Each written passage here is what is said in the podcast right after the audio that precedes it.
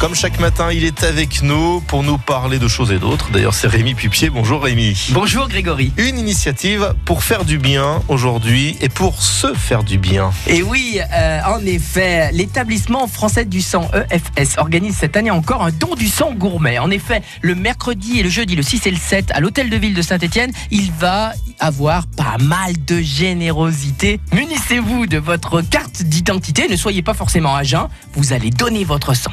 Parce que actuellement, les stocks sont fragiles sur les groupes O et B autour de 8 jours, avec 12 jours de réserve, tout groupe confondu sur la région Auvergne-Rhône-Alpes. Et après, grâce aux étudiants en médecine de Saint-Etienne et les professionnels de la restauration et des métiers de bouche de notre territoire, fédérés par l'UMI 42, on va bien se régaler. Alors quel chef il va y avoir Rémi parce qu'il y en aura beaucoup.